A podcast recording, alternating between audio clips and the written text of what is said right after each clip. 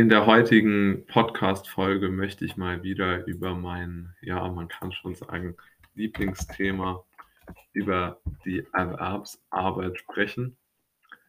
Und interessanterweise habe ich mir einmal überlegt, man könnte ja mal diese im Moment sehr in ähm, Mode geratene ähm, sogenannte künstliche Intelligenz, inwiefern es wirklich so ist, sei ja mal dahingestellt, äh, Chat GPT nutzen und sie fragen, wie denn diese künstliche Intelligenz äh, so die Sachzwänge und den Zwang zur Arbeit sieht. Und ich muss wirklich sagen, ich habe aus meiner Sicht eine sehr, sehr gute Antwort auf meine Frage erhalten, die mir auch sehr, sehr gut gefallen hat, beziehungsweise die ich sehr, sehr, ähm, äh, ja, doch sehr aufschlussreich fand. Also, meine Frage war, warum wird man in unserer Gesellschaft durch Sachzwänge zur Arbeit gezwungen? Und die Antwort war, in unserer Gesellschaft gibt es viele Faktoren, die dazu führen, dass Menschen zur Arbeit gezwungen werden. Einer der wichtigsten Faktoren sind wirtschaftliche Sachzwänge. Unsere Gesellschaft ist im hohen Maße auf wirtschaftliches Wachstum und Produktivität ausgerichtet, um Wohlstand und soziale Sicherheit zu gewährleisten. Unternehmen und Arbeitgeber, jetzt kommt es, jetzt ist besonders gut, müssen wettbewerbsfähig bleiben und Gewinne erzielen, um zu überleben und die Arbeitsplätze zu sichern. Dies führt zu einem hohen Druck auf die Arbeitskräfte, effizient und produktiv zu arbeiten, um den Anforderungen des Arbeitgebers gerecht zu werden. Also das ist eine, finde ich, sehr gute Analyse, weil genau hier die Software oder völlig richtig erkennt, dass der einzige Grund, warum jemand, ein, ein Unternehmer jemanden einstellt, ist aufgrund der Tatsache, weil er ganz eben ähm, der oder weil er einfach der Meinung ist, mit dieser, an dieser Person sich bereichern zu können, Geld verdienen zu können. Und das hat absolut nichts mit sozialer Verantwortung oder so einem Bullshit zu tun, sondern wirklich einzig allein, wie es hier steht, die Anforderungen des Arbeitgebers dominieren da sehr, sehr stark. Dann geht es weiter. Ein weiterer wichtiger Faktor sind gesellschaftliche Erwartungen und Normen. Arbeit wird oft als wesentlicher Bestandteil des sozialen Status und der Identität angesehen. Menschen werden oft danach beurteilt, welche Arbeit sie ausüben und wie viel sie verdienen. Diese Erwartungen können dazu führen, dass Menschen sich gezwungen fühlen, bestimmte Jobs anzunehmen oder lange Arbeitszeiten zu leisten, um ihren sozialen Status oder ihre Identität zu erhalten oder zu verbessern.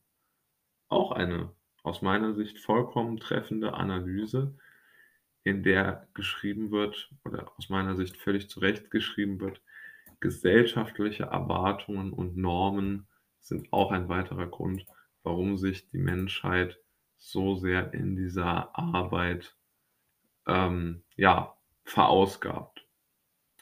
Dann gehen wir weiter.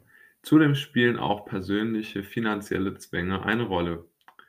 Viele Menschen sind auf ihr Einkommen angewiesen, um ihre Grundbedürfnisse wie Wohnen, Essen, Kleidung und Bildung zu finanzieren. Ohne Arbeit kann man diese Bedürfnisse oft nicht erfüllen, weshalb viele Menschen gezwungen sind zu arbeiten, um ihre Existenz zu sichern. Ja, also auch äh, Sätze, die deprimieren für die Ewigkeit. Insgesamt gibt es also verschiedene Faktoren, die dazu führen, dass Menschen in unserer Gesellschaft zur Arbeit gezwungen werden. Um, diese Zwängen, um diesen Zwängen zu entkommen, sind gesellschaftliche Veränderungen erforderlich, die die Bedürfnisse und Wünsche der Arbeitnehmer in den Vordergrund stellen und Alternativen zur Erreichung von Wohlstand und sozialer Sicherheit bieten.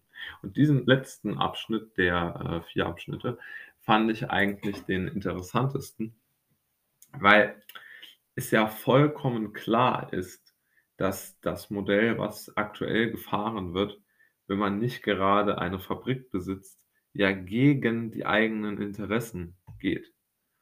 Also es ist ja vollkommen klar, dass man ähm, mit der mit einer solchen Einstellung und einer solchen Herangehensweise überhaupt gar keine, ähm also, wenn man wenn man die die Gesellschaft und das Wirtschaftssystem so lässt, dann verschleißt man ja einfach eine Generation nach der anderen. Das ist eine eine fürchterliche Maschine, die einfach läuft und die Leute verschlingt, weil sie einfach keine andere Möglichkeit haben.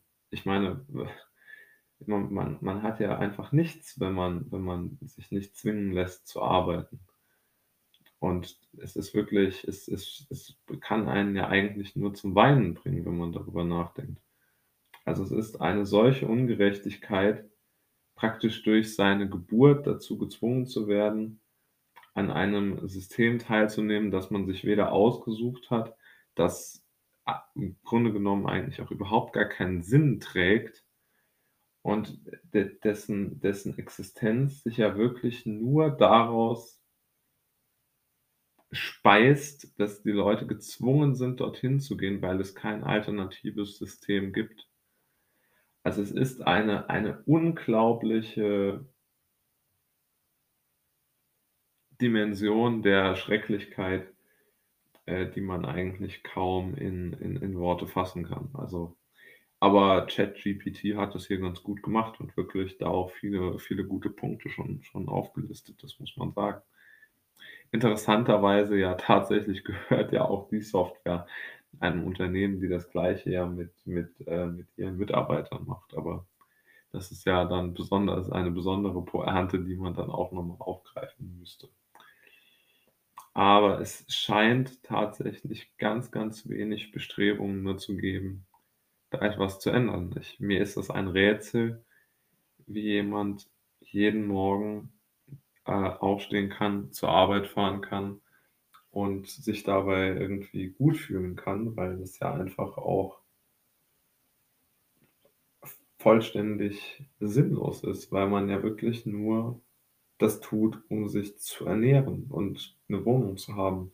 Aber da steckt ja jetzt auch kein Entwicklungspotenzial drin.